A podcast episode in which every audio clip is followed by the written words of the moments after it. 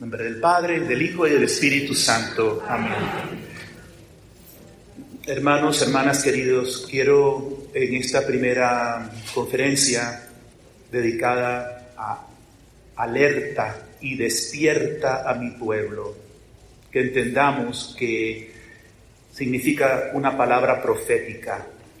Es la palabra profética la que alerta y despierta, una palabra de Dios a través de un instrumento humano.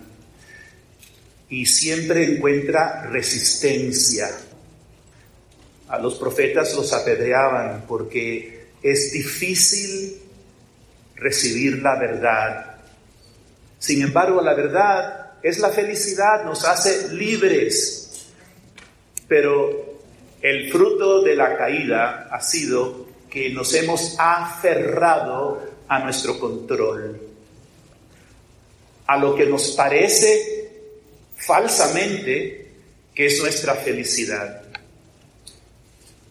Quizás muchos han oído esto antes, pero eh, cuando estaba en el Navy tuve una experiencia, eh, un joven que se estaba entrenando para ser ah, piloto y un joven muy inteligente, muy capaz, sacó bien todos sus exámenes, pero en su primer ah, vuelo solo, tiene que llegar ese día, ¿no?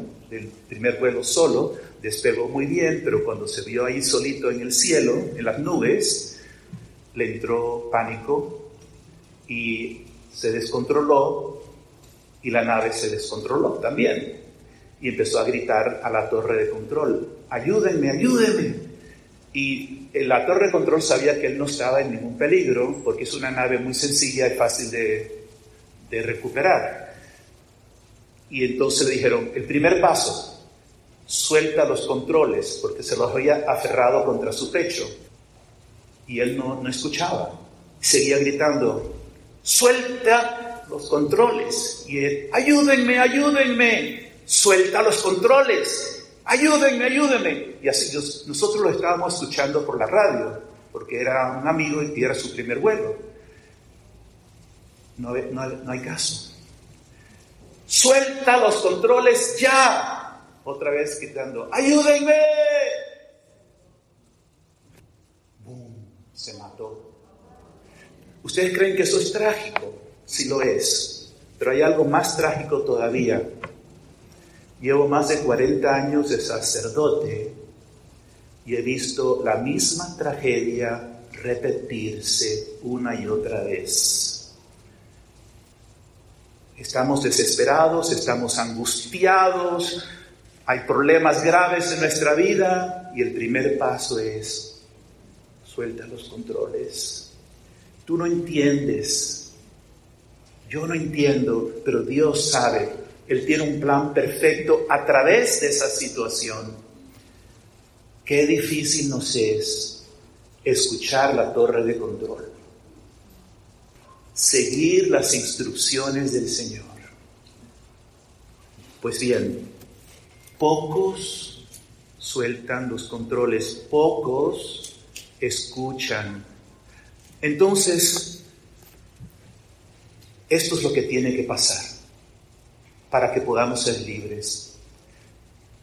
Por nuestra naturaleza estamos en control y vivimos según nuestra energía humana, nuestra lógica humana y ha de ocurrir una transformación, una renovación de nuestra mente.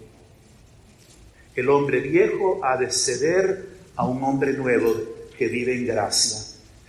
Ahora vamos a ver algunas de las características de lo que es vivir bajo la lógica natural, bajo el entendimiento natural del ser humano, lo cual es en sí bueno, pero insuficiente para lo que realmente importa. Según la energía y la lógica humana, operamos al nivel de lo natural. Mm, sin ni siquiera es necesario conocer a Dios, podemos construir casas, sembrar viñedos, decía Santo Tomás de Aquino. Podemos hacer muchas cosas funcionales. Hay muchísimas personas que están funcionando en nuestra sociedad y viven en su lógica humana, porque Dios nos dio esa capacidad natural. O sea, estamos entonces limitados a operar según nuestros planes, nuestras opiniones. Somos capaces de hacer ciencia, tecnología, enviar un hombre a la luna o varios, hacer muchas cosas. Pero si nos quedamos ahí, la mente se nos va entenebreciendo, se nos va ofuscando. Si leen en Romanos 1, capítulo 12, por ejemplo, en adelante, veamos cómo San Pablo dice que la verdad de Dios se puede conocer, está inscrita en toda la creación, pero no le reconocieron y no le dieron gracias, ¿ok? No lo reconocieron y no le dieron gracias. ¿Y cuál fue el resultado? Sus mentes se entenebrecieron y creyéndose inteligentes, se hicieron estúpidos. Romanos capítulo 1. Y por esa estupidez cambiaron su manera de ser dada por Dios y viene toda la degeneración que conocemos, sexual y de otros tipos. Una de las características de esta vida en este nivel horizontal, natural, es que vivimos oprimidos y angustiados por nuestros problemas.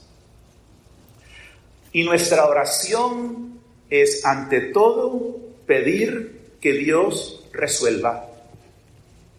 Es la mentalidad de un Dios benefactor. Dios es benefactor ciertamente, pero es mucho más.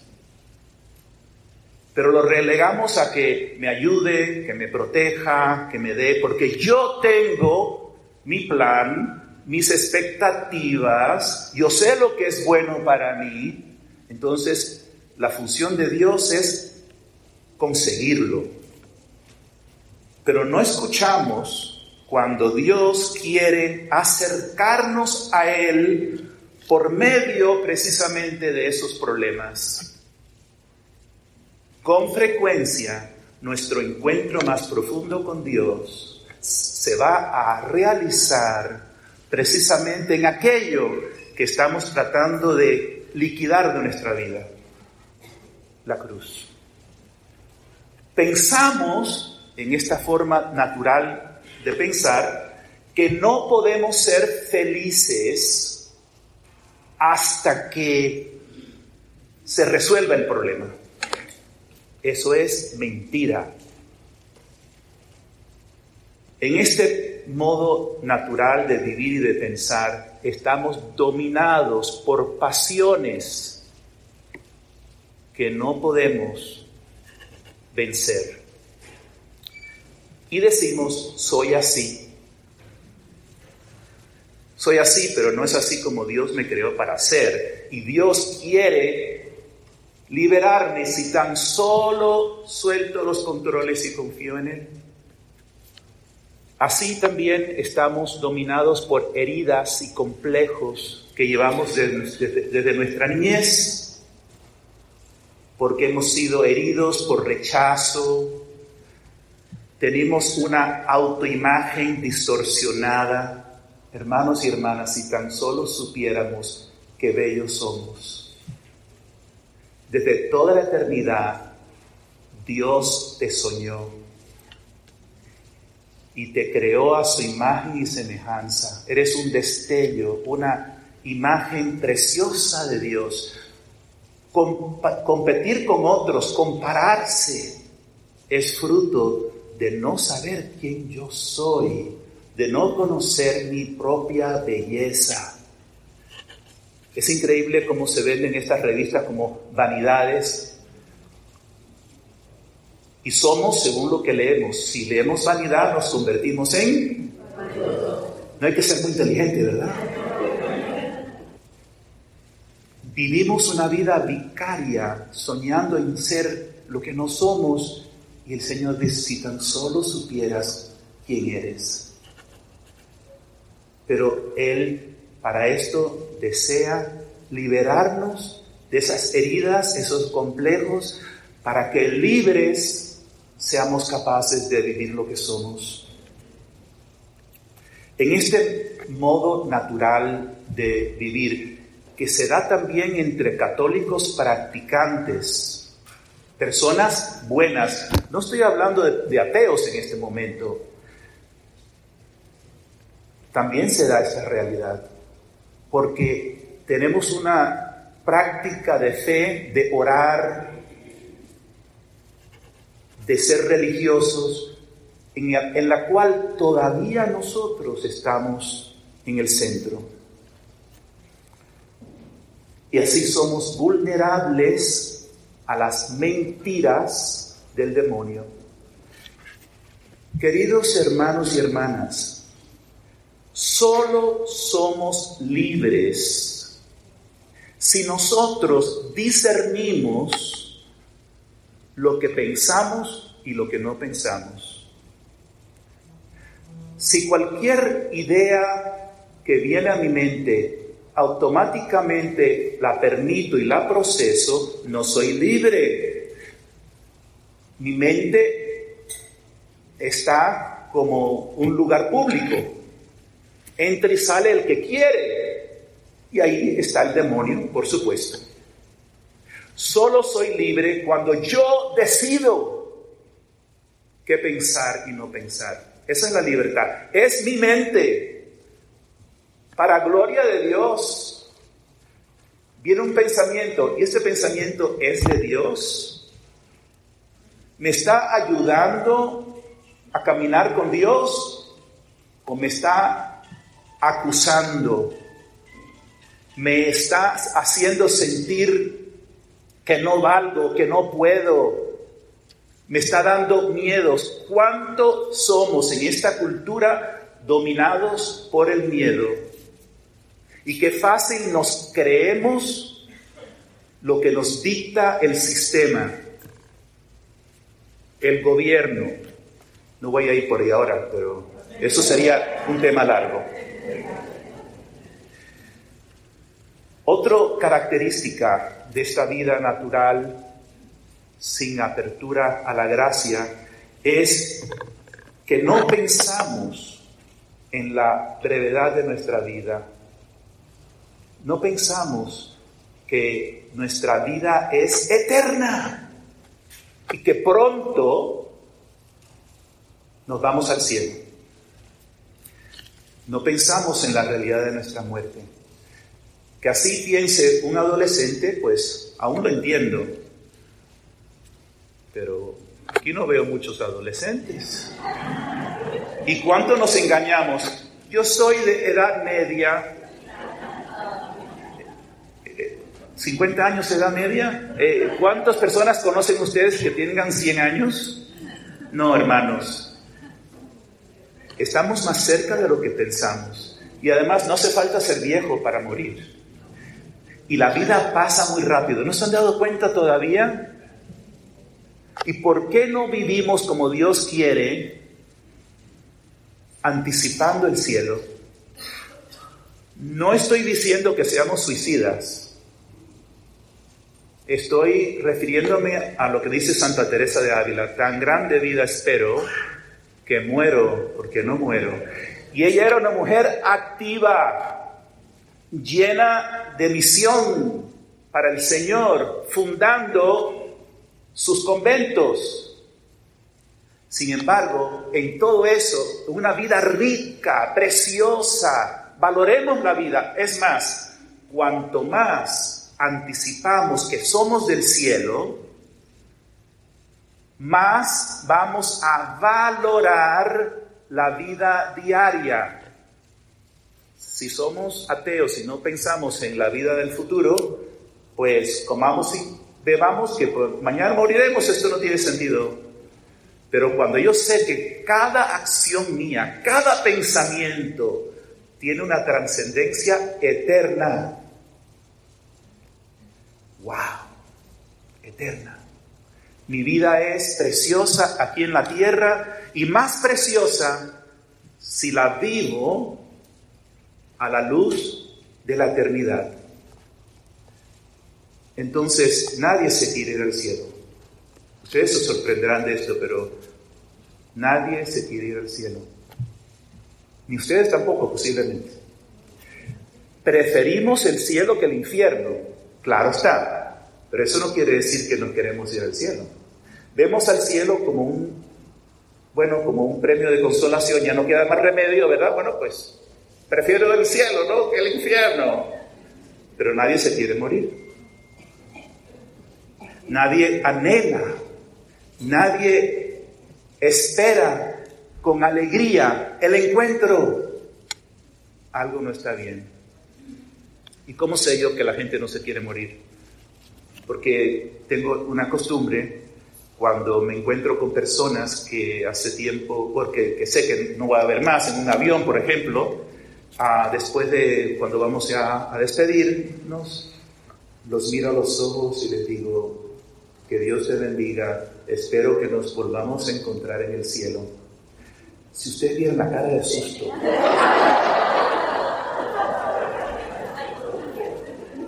La cara de miedo que la gente pone.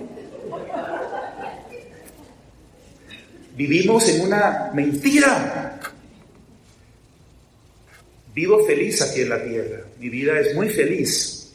Pero cada vez más tengo el deseo del encuentro cara a cara con el Señor, que tanto nos ama, con el cual me encuentro todos los días en mi vida personal. Ahora vamos a ver lo que es una mente transformada.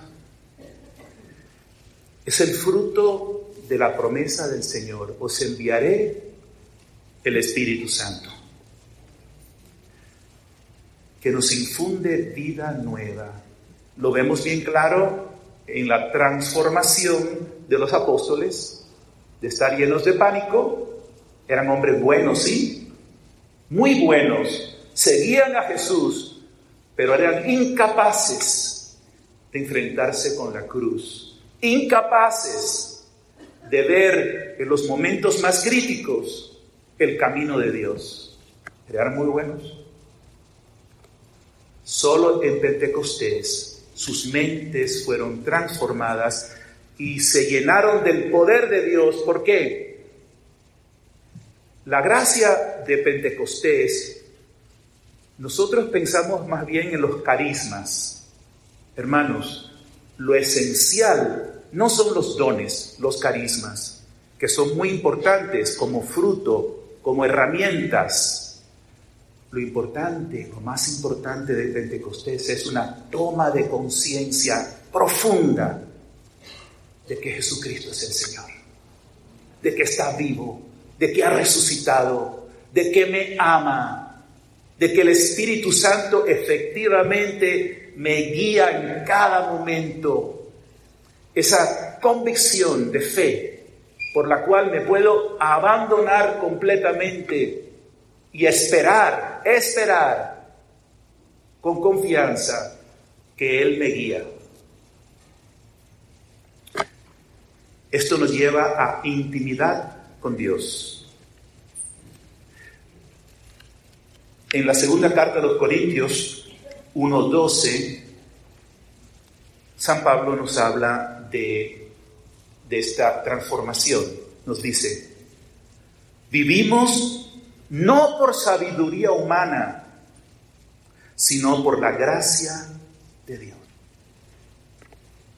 Entonces Dios se revela y nos revela nuestra propia identidad.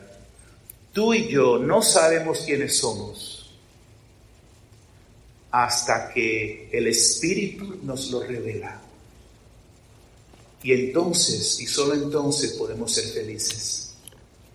Cuando el Espíritu me revela quién es Dios y quién soy yo. Entonces el Señor dirige nuestras vidas, no en una forma general, ¿no? Bueno, sí, yo sé que tengo que ser fiel al sacerdocio, ustedes tengo que ser fiel a mi matrimonio, eso es general, sino en qué vivir, qué elección tomar con nuestro tiempo, con nuestras decisiones cada día. Si ustedes miran en los hechos de los apóstoles, ven a ver, van a ver que ellos, como Jesús, no movían un dedo sin consultar con Dios. Pero solo lo vamos a hacer si realmente tenemos fe que Él nos va a responder. Y al principio no lo vemos claro. Nos parece que Dios no nos responde esas cosas. Poco a poco se va despertando nuestro conocimiento, nuestra fe, si perseveramos.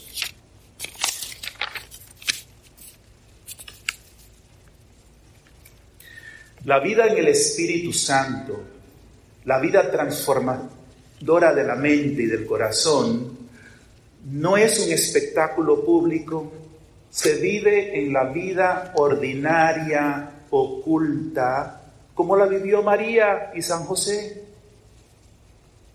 Es más, que uno de los frutos de esa mente transformadora, transformada, es la toma de conciencia de lo valiosa que es mi vida ordinaria y oculta y la trascendencia que tienen todas esas cosas.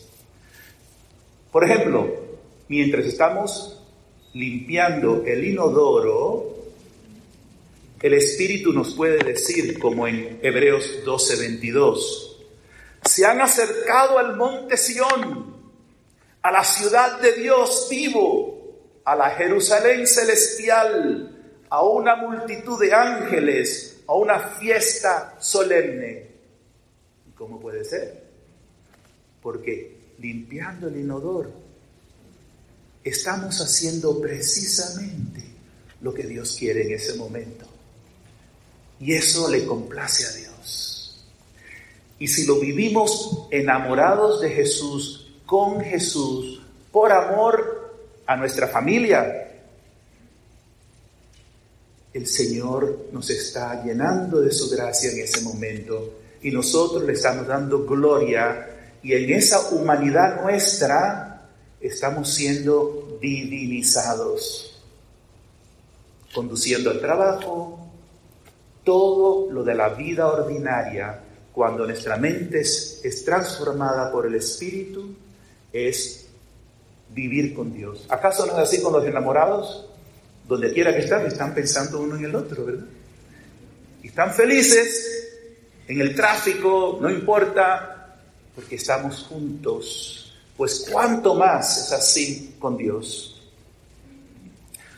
Pero esta gracia, que es pura gracia, requiere nuestro consentimiento.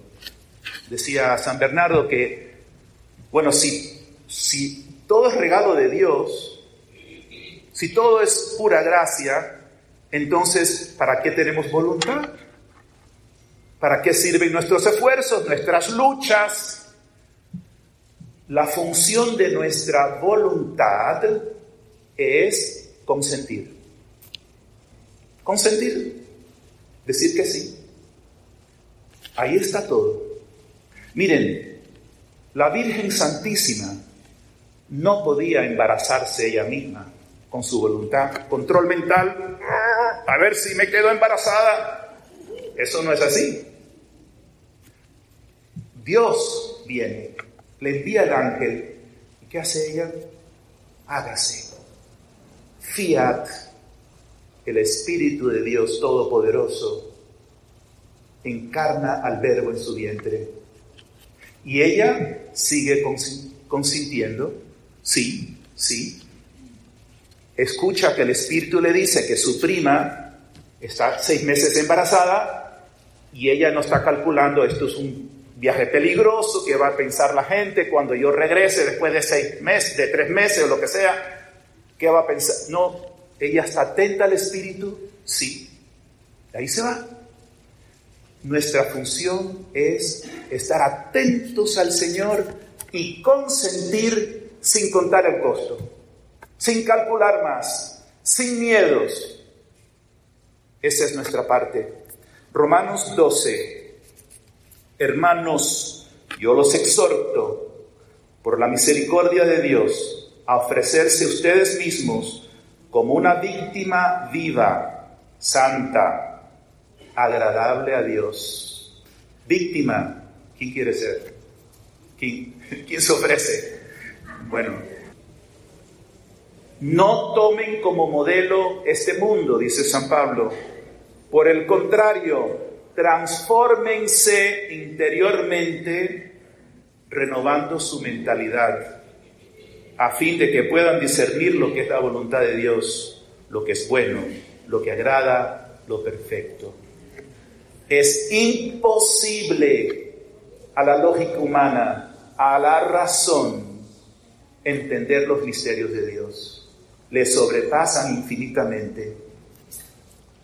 Solo aquellos que consienten, que dejan que su mente se transforme y el Señor los lleve, porque sus mentes no están disipadas, tienen una custodia y libremente eligen solo atentos a lo que es de Dios. El Señor no tendrá ningún problema de guiarnos así. ¿Cuáles son los obstáculos a recibir la gracia de una mente transformada? Bueno, estamos apegados a nuestros controles, a nuestra forma de entender. Y Jesús reprocha a su generación por eso. Mateo 11, 16. En el fondo, la batalla está en la humildad es falta de humildad. Yo no suelto mi control. Me da miedo, ya vivo así en automático, no sé lo que pasaría si entro en otra forma de vivir. Jesús por eso exclamó, Mateo 11:25, Te alabo Padre, Señor del cielo y de la tierra por haber ocultado estas cosas a los sabios y prudentes y haberlas revelado a los pequeños, sabios, prudentes. Saben que la prudencia puede ser un pecado y también puede ser una virtud, según cómo se aplique. A veces somos tan prudentes que nos aferramos a nuestra seguridad y es un pretexto para no escuchar a Dios. ¿Cuál es el pequeño que el Señor dice que es el que recibe el conocimiento de su sabiduría? El que está abierto a que Dios lo amoneste y lo guíe. Si yo no estoy abierto a que Dios me amoneste, me diga la verdad sobre mi pecado, si no hay disposición continua de arrepentimiento, no soy pequeño. Piensa cómo tú reaccionas cuando alguien te dice algo sobre tu persona. Y puede ser que no sea del todo justo.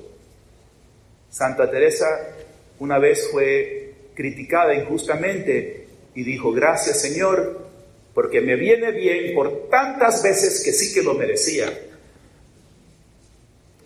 Aprovechen cuando ustedes perciban en su corazón algo que les molesta, algo que les sacude, es un momento de descubrir por qué, qué hay en mí que me está causando esta forma de reaccionar a esta situación. ¿Por qué esta persona me molesta? ¿Por qué esta situación me molesta? Entonces el tema no es afuera, el tema es adentro. Esta persona me quita la paciencia. ¿Sabes por qué? Porque tienes muy poca. Entonces el problema no está allá afuera, cómo yo vivo esta irritación y qué pasa dentro de mí cuando me confronto con las continuas situaciones difíciles de esta vida. La humildad implica permitirle al Señor tocar nuestras heridas y pecados, y eso duele. Porque estoy tan inseguro sobre mi identidad que ese primer y necesario paso del Señor, que es revelarme mi porquería, mi miseria, no lo puedo aceptar. Sin entender que es solo un paso preliminar para que entre en una forma nueva de vivir. Nos aferramos a nuestras opiniones, expectativas de lo que es nuestra felicidad. Y casi siempre es mentira. Tenemos que permitir que el Señor corrija nuestras opiniones. Qué difícil es que las personas cambien de punto de vista, aun cuando se enfrentan con la verdad. Lo hemos visto tantas veces, hasta en el campo de la vida personal o de la vida social de la política. La ansiedad, la angustia en que vivimos. San Pablo dice en Romanos 8, ¿qué nos puede apartar del amor de Dios? persecución, el hambre, la desnudez, la espada, la angustia, nada. ¿Entendieron? ¿Entendí yo? Que nada me puede apartar. ¿Sabe por qué San Pablo dijo eso? Porque él sabía muy bien que precisamente esas cosas están apartando a la gente de Dios. Y nos está amonestando, hermanos, nada de eso nos debe apartar del amor de Dios. Y si te apartas del amor de Dios, no le eches la culpa a la persecución ni al hambre. Mírate adentro, que no lo sabes vivir con Dios.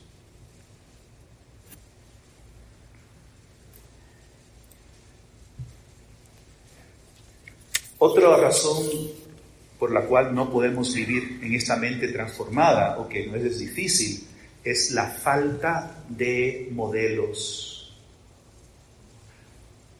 si nos criamos y vivimos y todo el mundo alrededor de nosotros buena gente, más o menos, gente que funcionan, gente que aman, pero viven todavía bastante en el nivel natural, nos pensamos que no hay otra cosa. Hermanos, sí hay otra cosa. No creamos en lo que es normal. El otro día vi una camiseta que me gustó mucho que decía, la normalidad no va a regresar. Quien va a regresar es Jesucristo. Amén. Por eso, con frecuencia, nuestra mente se transforma cuando viene una cruz. Una cruz que sacude nuestra vida. Es ahí entonces cuando empezamos a soltar los controles. Nos damos cuenta, tantas ilusiones, tantas expectativas, todo esto pasa. Y es solo una oportunidad, la podemos recibir o no, para el Señor. El Señor nos dio este mensaje en la comunidad. Un alma que ha sido despojada de todo puede ser llenada con mi vida. Y quien recibió este mensaje, ella dijo, Señor mío, ¿Qué puedo hacer para participar de esta obra? Y Jesús le respondió, permanece, permíteme perfeccionarte a través del sufrimiento.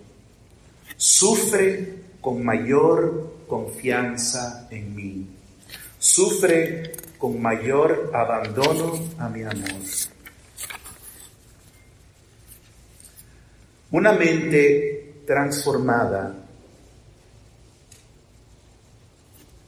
es la que tiene la capacidad de interpretar los signos de los tiempos. ¿Cómo es posible que la inmensa mayoría de las personas no se dan cuenta de lo que está pasando? Los signos de los tiempos hoy. No sabemos interpretar uno más uno igual a dos. Pues también en la vida en el espíritu, ves esto y ves esto, pues el espíritu te va a mostrar aquí donde vamos.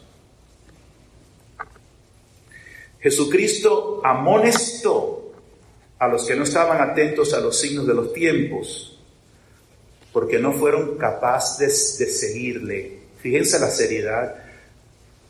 Los signos de los tiempos, la importancia como la profecía, no es anticipar el futuro como si fuera algo por curiosidad. Es recibir el conocimiento de Dios para saber cómo vivir mi hoy en función hacia el mañana y hacia la eternidad. Que pocos hoy están abiertos a los mensajes de la Virgen, a las palabras proféticas.